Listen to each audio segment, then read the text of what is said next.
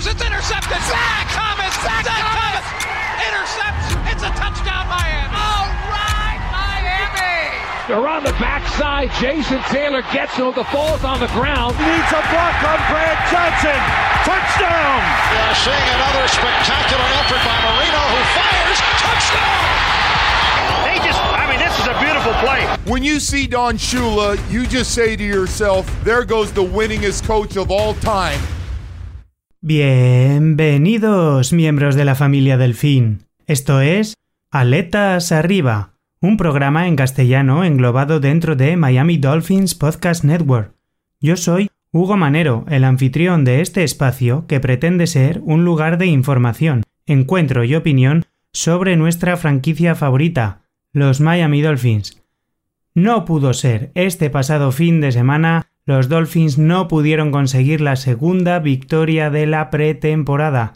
Jason Sanders no pudo convertirse en el héroe de la jornada y con un field goal fallado en el último segundo los Dolphins caían por 15 a 13 frente a Las Vegas Raiders en un partido en el que vimos por primera vez a Tua Tagovailoa y a muchos presumibles titulares de la plantilla de los Miami Dolphins y del que se pueden extraer conclusiones positivas. Nos gusta ser siempre optimistas e intentaremos extraer, como siempre, las notas positivas de ese encuentro, aunque también daremos los apuntes de las cosas que hay que mejorar de aquí al inicio de la temporada. Hablaremos del partido, como siempre comenzaremos hablando de las noticias que se han producido alrededor de la franquicia, porque durante esta semana todos los equipos de la NFL tenían que ajustar sus plantillas hasta un número máximo de 80 y los Dolphins han realizado los cortes necesarios para adecuarse a este número de jugadores. Y por último, acabaremos el programa de hoy haciendo una previa del último partido de pretemporada que va a enfrentar a nuestro equipo este próximo fin de semana frente a los Philadelphia Eagles. Analizaremos un poquito las claves, qué podemos esperar, predecir si van a jugar los titulares y cómo llega el equipo a este último partido de la pretemporada antes de realizar los últimos cortes para adecuar el roster al roster final de 53 hombres y antes de producirse el estreno oficial de la competición que se celebrará en el caso de los Miami Dolphins el fin de semana del 11 de septiembre en el partido que nos enfrentará a nuestros rivales divisionales los New England Patriots. Así que vamos a comenzar aquí. Os invito a acompañarme para sumergirnos en las interioridades de la franquicia al sur de la Florida, porque comienza aquí Aletas Arriba.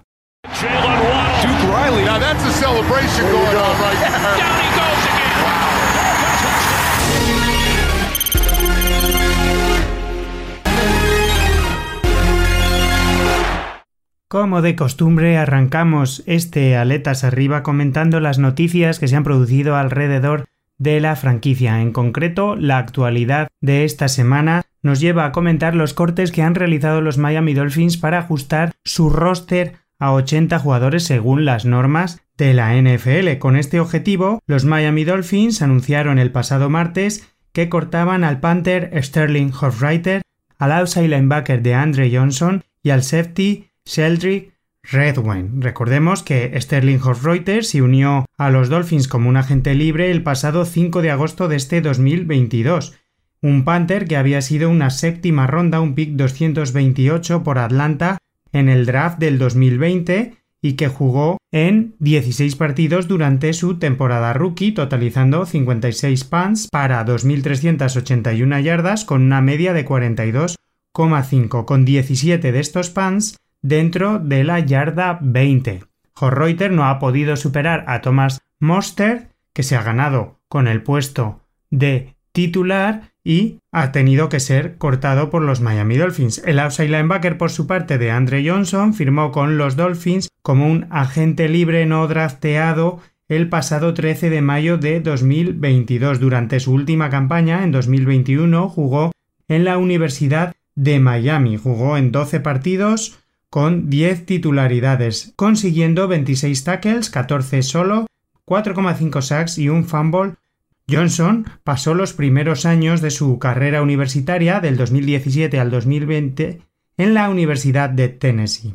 Por último, el safety Sheldry Redwine también era cortado por los Dolphins, un jugador que firmó y se unió originalmente al equipo el 26 de octubre del 2021 y que pasó parte de la temporada 2021 entre el roster activo y el Practice Squad. En esa campaña jugó cuatro partidos con Miami y dos con los New York Jets. Redwine empezó su carrera en la NFL sus dos primeros años, en 2019 y 2020, en Cleveland, y ha jugado en 33 partidos como profesional con 8 titularidades. También la competencia en la secundaria pues ha sido bastante buena durante este training camp. Ha habido jugadores no drafteados incluso que están teniendo buenas actuaciones y ha llevado al staff de los Dolphins a tomar estas decisiones. Junto a estos movimientos, para, como digo, acortar el roster y dejarlo en los 80 miembros de los que dispone actualmente, los Dolphins anunciaban también que el cornerback Mackenzie Alexander y el fútbol John Lobeck eran introducidos o caían a la lista de injury reserve por diversas lesiones. Especialmente dolorosa es la pérdida del cornerback Mackenzie Alexander, un jugador que había sido firmado por los Dolphins el 15 de agosto del 2022 ante los problemas de profundidad que estaba teniendo la plantilla de los Dolphins en la secundaria. Un slot cornerback que tiene mucha experiencia porque ha participado en 84 partidos en la NFL con 25 titularidades y que en su carrera había acumulado 144 tackles solo, 4,5 sacks, 3 interceptaciones, 32 pases defendidos y un fumble recovery que parece que tenía la oportunidad de entrar asiduamente en la rotación ante las dudas sobre el estado físico de Byron Jones o si pudiera haber algún problema con el estado físico de Sabin Howard. El caso es que ahora se va a perder toda la temporada y Miami tendrá que buscar nuevas opciones para agregar profundidad a ese cuerpo de cornerbacks del equipo. En el caso de John Lovett es un jugador, un fullback que se unió a los Dolphins el 18 de febrero de 2022 que jugó 8 partidos en Green Bay en 2020, totalizando 3 carreras para 6 yardas. Un jugador que venía a desarrollar las labores de fullback, que se pierde también toda la temporada, por lo que Alec Ingol, el fullback del equipo, se queda sin competencia para el puesto como el titular para la campaña. Estos son los movimientos que decidió hacer la franquicia para adecuar el roster a ese número de 80. Os recuerdo que la semana que viene la plantilla debe quedar configurada en el número final de 53 jugadores, por lo que Miami deberá realizar muchos más movimientos que comentaremos aquí la semana próxima. Continuamos avanzando con las noticias de los Dolphins porque hay que hablar ahora de la salud de diversos jugadores, en concreto dos lesiones que se produjeron durante el último encuentro de pretemporada frente a Las Vegas Raiders. Nick Nidan y John Crossen tuvieron que abandonar el partido por diversos problemas físicos. Bien, parece que en el caso de Nick Nidan la lesión no es importante y que va a poder estar en la jornada inaugural frente a los New England Patriots. Y en el caso de Keyon Crossen tampoco se ha comunicado que tenga que entrar en la Injury Reserve o en otro tipo de listas o que necesite algún tipo de tratamiento especial. De todas formas, estaremos muy atentos a sus lesiones. De igual forma, medios del equipo han comunicado que Andrew Van Ginkel ha sido sometido a una apendicectomía. Se le ha extirpado el apéndice que al parecer tenía algún tipo de problema aunque no estaba obstruido ni perforado. Y según ha comunicado nuestro head coach, es presumible que pueda perderse alguna parte de este tramo final de pretemporada, pero todavía no está descartada su presencia en el partido inaugural frente a los New England Patriots. Y por último, comentar una noticia de última hora. Como sabéis, esta última semana de pretemporada, los Dolphins iban a hacer una serie de entrenamientos conjuntos con los Philadelphia Eagles, en concreto el miércoles y el jueves. Pues bien, la franquicia ha anunciado que los entrenamientos conjuntos previstos para el día 25 de agosto, jueves, con los Philadelphia Eagles se suspendía y, según fuentes oficiales, esto se debe a que ha habido algún tipo de virus gastrointestinal que ha afectado a varios jugadores de la plantilla y a miembros del staff. De todas formas, la franquicia nos ha dicho que esta suspensión se ha realizado como medida de prevención para evitar que se extienda el virus entre más miembros del staff y que se pueda jugar el próximo partido. Por lo tanto, hoy jueves los Dolphins han tenido reuniones virtuales, no se han juntado en el campo de entrenamiento y no han practicado con los Philadelphia Eagles. Estaremos de todas formas muy atentos por lo que pueda pasar de aquí al fin de semana con esta mini micro epidemia dentro de la plantilla por si pudiera llegar a afectar al último partido de pretemporada. Hasta aquí las noticias relacionadas con la franquicia. La semana que viene tendremos muchas más novedades en el roster, comentaremos cómo queda configurada la plantilla y sin más dilación vamos a avanzar ya porque vamos a analizar a continuación todo lo que dio de sí ese enfrentamiento que se produjo, ese debut en casa entre las Vegas Riders y nuestros Miami Dolphins del pasado fin de semana y que terminó con derrota de los Dolphins por 15 a 13. Pasamos ya al análisis del partido.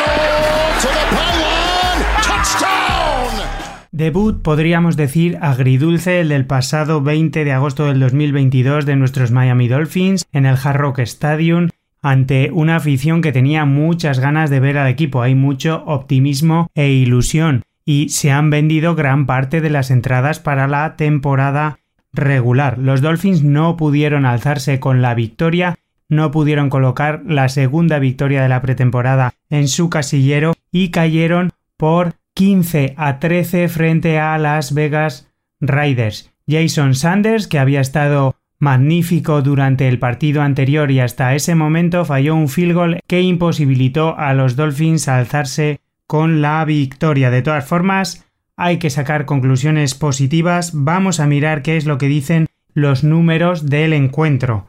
A nivel individual, las estadísticas tenemos que en relación al juego de pase por parte de Las Vegas Riders jugaron 3 quarterbacks, Jarek Steedan, 10 intentos, 7 completos, 80 yardas, Chase Garbers, 9 intentos, 6 completos, 54 yardas y Mullens, 9 intentos, 6 completos, 39 yardas para un total de 173 yardas. En el juego de carrera, los Riders acumularon un total de 144 yardas que se repartieron principalmente Brown con 70 yardas, Garbers con 4 carreras para 44 yardas y el rookie Zamir White con 5 intentos para 8 yardas y anotando el touchdown de carrera de Las Vegas Riders. Juego de pase destacó el receptor Johnson con 7 targets, 4 recepciones 32 yardas, Horster con 3 recepciones de 3 intentos 53 yardas y Killan Cole con 5 targets que convirtió en 3 recepciones para 44 yardas. Por parte de Miami vimos a nuestros 3 quarterbacks en acción. El primero Tua Tagovailoa, 8 intentos, 6 completos, 58 yardas para un quarterback rating de 94.8. Teddy Bridgewater, 20 intentos, 10 completos, 119 yardas para un rating de 68,5 y Skylar Thompson 10 intentos, 9 completos, 129 yardas, un touchdown, 152.1 de rating, una actuación nuevamente muy destacada del quarterback rookie elegido en séptima ronda en este último draft de los Miami Dolphins. El juego de carrera estuvo otra vez discreto, no contamos nuevamente con la participación de Alec Ingold. El jugador más destacado que más yardas ganó fue Salvon Ahmed con 5 intentos que transformó en 20 yardas con una media de 4.0 y la carrera más larga de 12. El segundo jugador más participativo y que más éxito obtuvo fue Miles Gaskin con 4 intentos que transformó en 12 yardas, una media de 3 yardas por acarreo con la carrera más larga de 4. Zacandre White, por su parte, un intento para 4 yardas fue el siguiente corredor más exitoso. Un total, como digo, de 37 yardas terrestres. Poca producción en el juego terrestre de los Dolphins.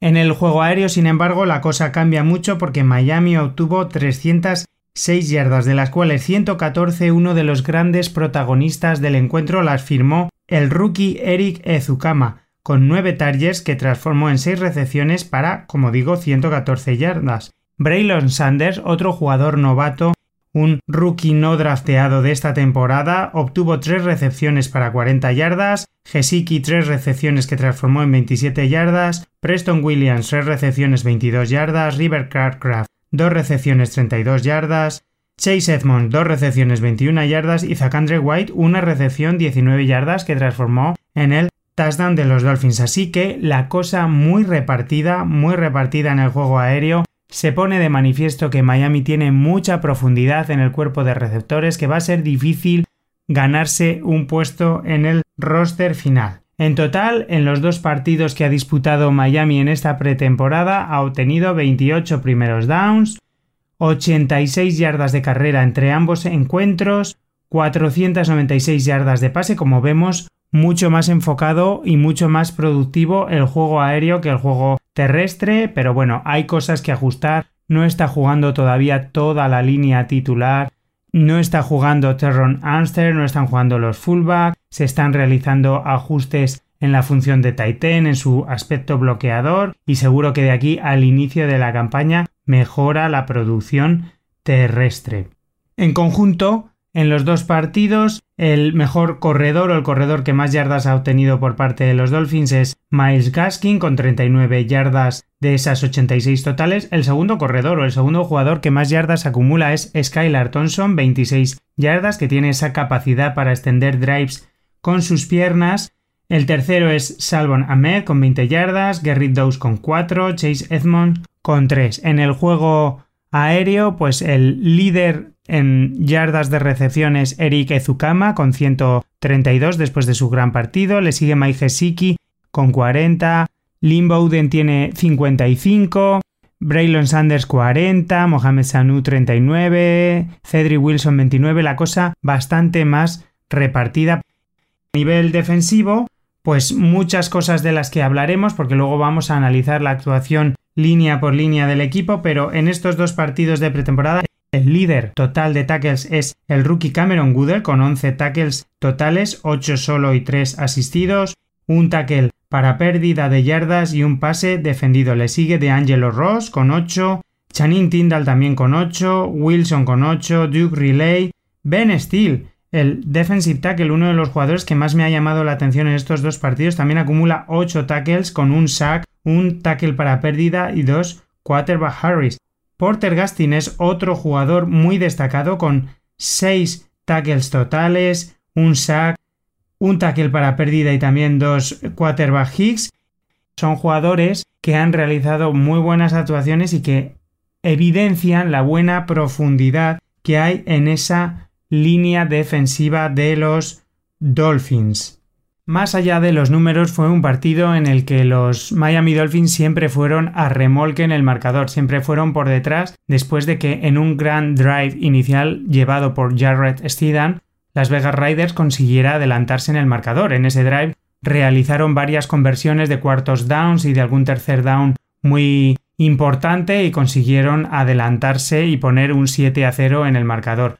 Los Dolphins, que fueron turnando sus quarterbacks, pues no consiguieron encadenar buenos drives, mover las cadenas con continuidad, aunque sí se acercaron a la red y, eso sí, basados en la fiabilidad de Jason Sanders, fueron sumando puntos de 3 en 3 para no perderle nunca la cara al partido. Pudieron con un arreón final de Skylar Thompson y del rookie Eric Ezukama, que fueron dos de los grandes protagonistas del encuentro, darle la vuelta al marcador, pero esta vez el field goal de Jason Sanders no quiso entrar, golpeó en el palo derecho y se fue fuera, lo que conllevó la derrota de los Dolphins por 15 a 13 frente a las Vegas Raiders. Vamos a analizar un poquito en la parte ofensiva y en la parte defensiva qué conclusiones podemos sacar y qué aspectos positivos podemos llevarnos a casa de esta derrota. A nivel ofensivo vimos a los tres quarterbacks del equipo. Vimos a Tua Bailoa no jugar con toda la ofensiva titular, pero lo vimos seguro realizando muy buenas lecturas, una, dos lecturas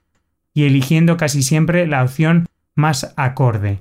Vimos también a Teddy Bridgewater, que quizá fue el quarterback que tuvo una actuación más discreta, aunque estuvo efectivo también, pero tampoco pudo mover las cadenas con regularidad y acumular puntos ofensivos para los Dolphins. Y el más destacado fue Skylar Thompson, el rookie elegido en séptima ronda del draft del 2022, que tuvo muy buenos drives, demostró una conexión enorme con Eric Ezukama, realizó pases de gran mérito y puso a la ofensiva de los Dolphins en disposición de ganar el partido con esa última patada de campo no convertida por Jason Sanders. En el juego terrestre no hay mucho que destacar, vimos a Chase Edmonds, que quizá tuvo un papel más prominente como receptor, consiguiendo extender algún drive inicial muy bueno con pases de Tua Tagovailoa. Vimos a Salvon Ahmed, a Miles Gaskin, jugadores que están peleando por un puesto en el roster. Y vimos a Zacandre White, que con su recepción y su touchdown sí que pudo pues meter a los Dolphins en el partido y fue un jugador importante. Habrá que ver cómo se completa esa nómina, ese cuerpo de corredores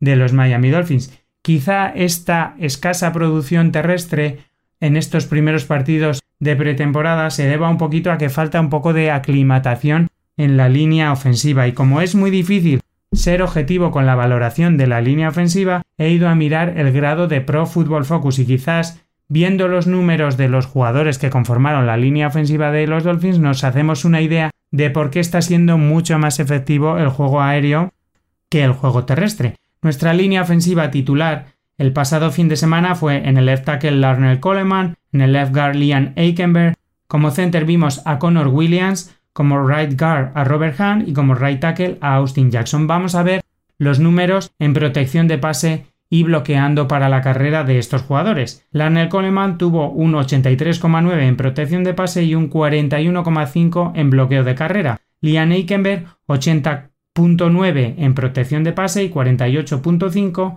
en bloqueo para la carrera. O sea, es el lado izquierdo mucho más efectivo en este partido en protección de pase, en proteger a nuestros quarterbacks, que en abrir huecos para el juego terrestre. Connor Williams, que jugó como center y al que vimos bastante bien, aunque en algún snap mm, lo lanzó un poquito elevado y tuvieron los quarterbacks que hacer algún salto para atrapar el balón, pero obtuvo un 78,7 en protección de pase, bastante efectivo, y un decente 67,9 en bloqueo para la carrera. Robert Hunt 63.9 en protección de pase, 65.6 en bloqueo terrestre y Austin Jackson 51.9 en protección de pase, 38,8 en bloqueo para la carrera. O sea que quizás falta coger esos automatismos en ese juego de outside zone, en ese esquema zonal que pretende implantar Mike McDaniel y que seguro que de aquí al inicio de la temporada conseguimos mejorar. Además, a todo esto hay que añadir que vamos a utilizar a Alec Ingold, un experto bloqueador que puede ser muy importante para dar ese saltito y ese paso hacia adelante para establecer un juego terrestre que va a ser tan importante en esta ofensiva de los Miami Dolphins.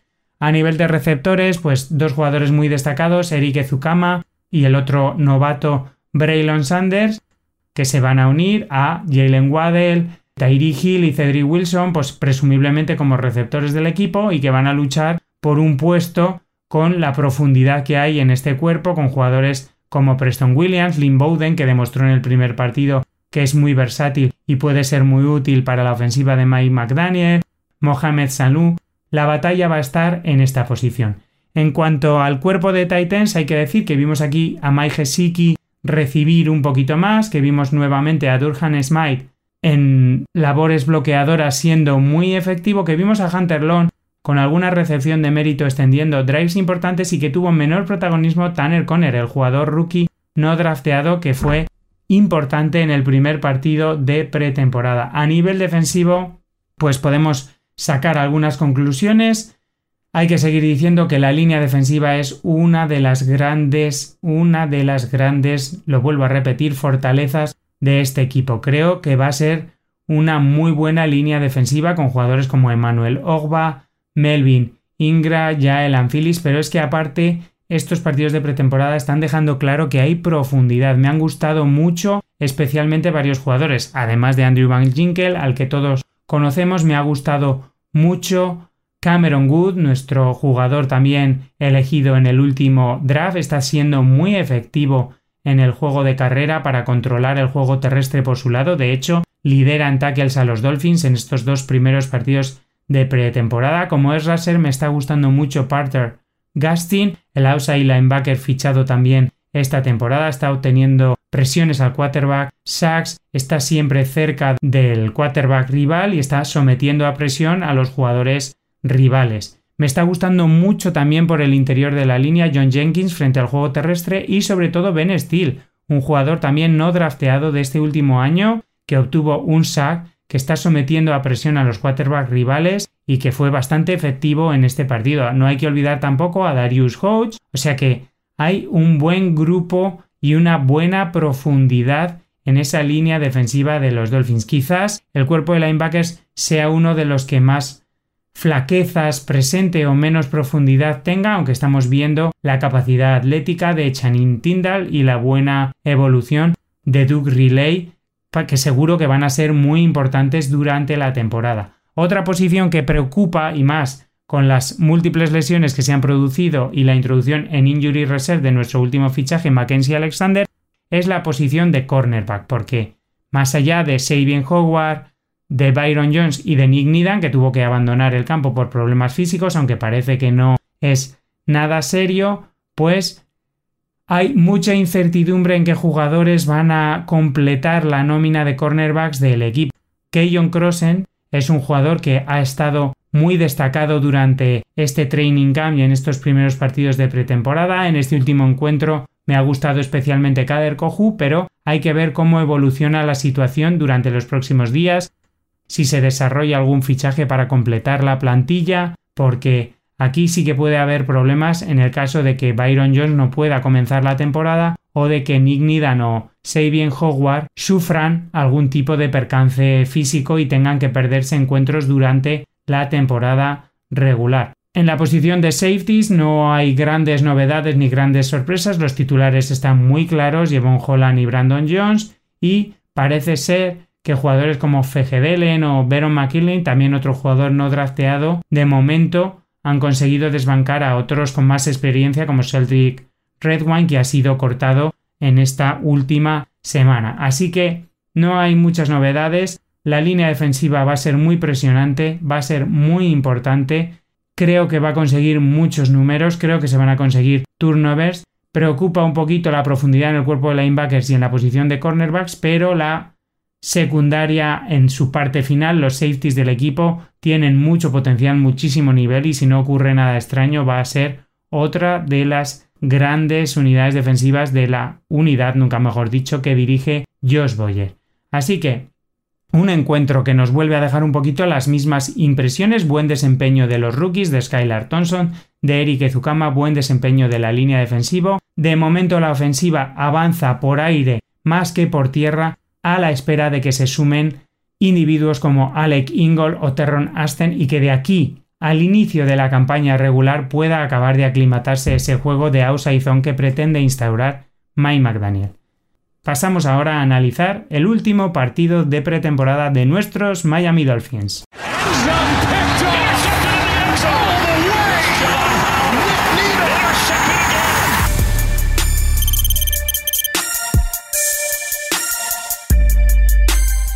Los Miami Dolphins afrontan ya la última semana de pretemporada, una preseason que va a concluir con el partido que va a enfrentar a nuestros Miami Dolphins el próximo sábado frente a los Philadelphia Eagles en el Hard Rock Stadium a las 7 de la tarde hora estadounidense. Os recuerdo, hora española será el partido la madrugada del sábado al domingo a la una de la madrugada y podréis disfrutar del partido en España a través del NFL Game Pass Internacional. Es la opción que tenemos en España para visualizar absolutamente todos los partidos de los Dolphins. Por si no conocéis el NFL Game Pass Internacional, os recuerdo que si no queréis verlo en directo, al día siguiente dispondréis de los highlights del partido, de una repetición del partido completo o de una versión reducida del encuentro de unos 40 minutos en el que podéis disfrutar de todas las jugadas del partido. Estas son las opciones para ver el partido en España. Durante la temporada regular ya sabéis que a través de televisiones privadas echan en algunos canales partidos de la NFL, pero desde luego la opción para ver siempre a los Dolphins, tanto en directo como en diferido, es suscribirse al NFL Game Pass Internacional. Esta última semana de pretemporada con los Philadelphia Eagles iba a tener dos jornadas de prácticas conjuntas con los Eagles que se iban a desarrollar el miércoles 24 y el jueves 25. Bueno, como os he dicho en la sección de noticias, ayer sí que se produjo ese entrenamiento conjunto, pero hoy jueves los Dolphins han anunciado que se anulaban las prácticas conjuntas. La causa es, según diversas fuentes, que ha habido un virus gastrointestinal que ha afectado a algunos jugadores y miembros del staff de los Dolphins y por precaución para prevenir que esta situación se extienda entre los demás miembros de la plantilla, entre miembros de los Eagles y entre miembros del staff, se ha decidido anular hoy las prácticas conjuntas y los Dolphins han tenido reuniones virtuales. Todo con el objetivo de que pueda disputarse el partido del próximo sábado. A día de hoy no corre peligro el partido, pero habrá que estar muy atentos y monitorizar la situación de esta mini epidemia gastrointestinal que parece estar afectando a miembros de la plantilla. Sería importante terminar esta pretemporada con una victoria de nuestro equipo, de nuestros Miami Dolphins, lo que colocaría a los Dolphins con un récord de 2-1 en esta pretemporada y mejoraría el récord general de todos los tiempos de los Dolphins en partidos de pretemporada en 135 victorias, 109 derrotas y 4 empates. Además, una victoria de los Dolphins rompería el empate a 5 victorias que hay entre los Dolphins y los Eagles en partido de pretemporada, porque este encuentro va a suponer el undécimo encuentro entre ambos conjuntos en partidos de pretemporada. La última victoria de los Dolphins frente a los Eagles, como anécdota histórica, data del 29 de agosto de 1987, cuando el quarterback Don Stroke pasó para 203 yardas y 3 touchdowns. Así que los Dolphins esperan deleitar a su afición, a su público, con una victoria antes de inaugurar esta temporada regular de la NFL frente a los New England Patriots. ¿Qué podemos esperar de este partido de pretemporada? Pues habitualmente los últimos encuentros de pretemporada se suelen utilizar para dar descanso a los jugadores titulares de cada franquicia. Entrenadores suelen apostar por jugadores menos habituales a la espera de decidir los jugadores que van a acabar completando el roster de cada equipo. ¿Qué podemos esperar de estos Philadelphia Eagles? Bueno, pues es una ofensiva en la que Jalen Hurts es el quarterback titular, pero si no juega veremos a dos buenos quarterbacks, porque Garner Minshew es un buen quarterback suplente que ha movido con eficacia el ataque de los Eagles cuando ha tenido que jugar y como tercer quarterback tienen a un viejo conocido de la afición de los Miami Dolphins, Ray Sinet, que también está teniendo muy buenas actuaciones. Los Eagles es un equipo corredor que corre muy bien por fuera, que también desarrolla buenas jugadas de carreras zonales que tienen en Miles Sanders a un buen running back, pero que tienen mucha profundidad en el cuerpo de corredores. Tienen a un corredor como Boston Scott, muy efectivo en esas carreras, a un corredor versátil que es muy buen receptor como Kenneth Gainwell, y hemos visto también en pretemporada a Jason Hadley y a Kennedy Bruce. Tienen también mucha profundidad en el cuerpo de receptores, más allá de AJ Brown y de Bonta Smith, servirá para comprobar si Zach Pascal o Jalen Regor o Dale Kane o Keith Watkins pueden superar a la secundaria de los Dolphins.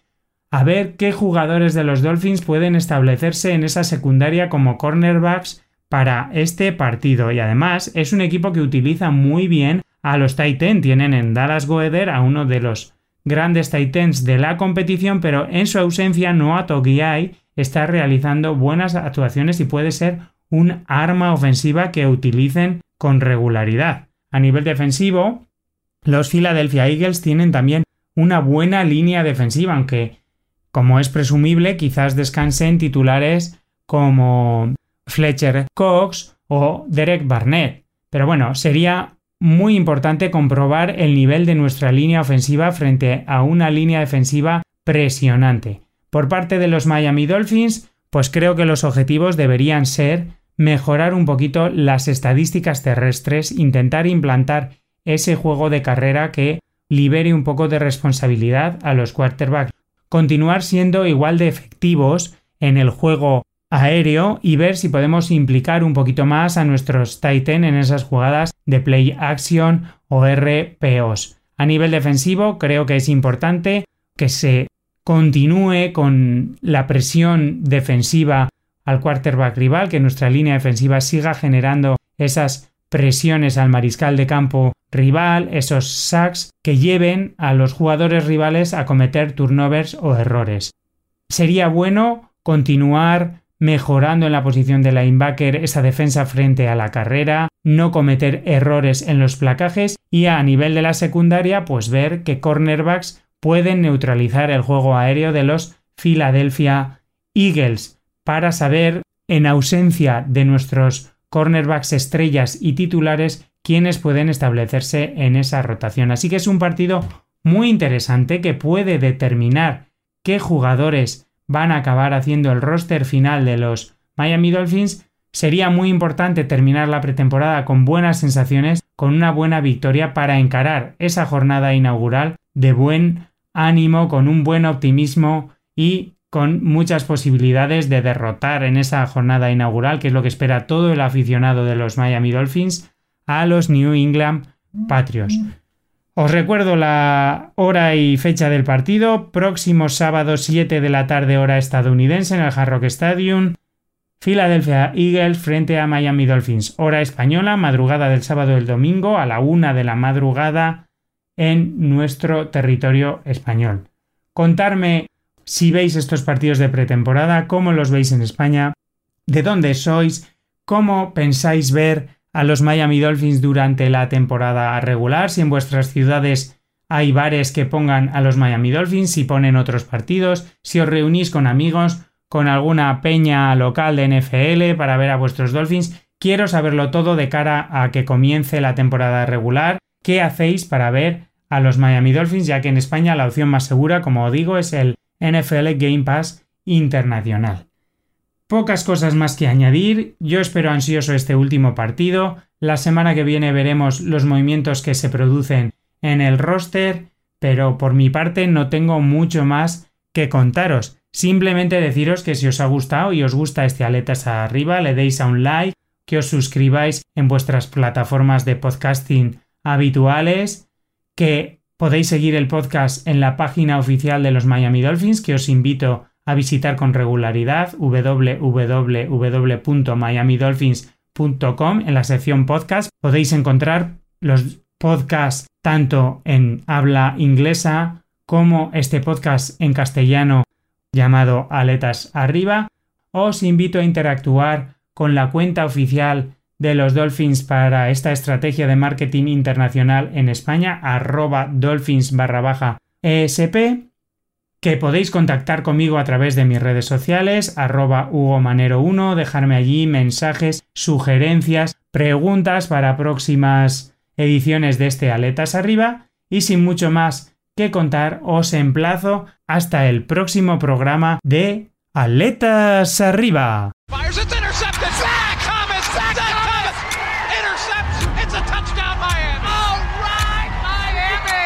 Around the backside, Jason Taylor gets him. The ball's on the ground. Needs a block on Brad Johnson. Touchdown! We are seeing another spectacular effort by Marino who fires. Touchdown!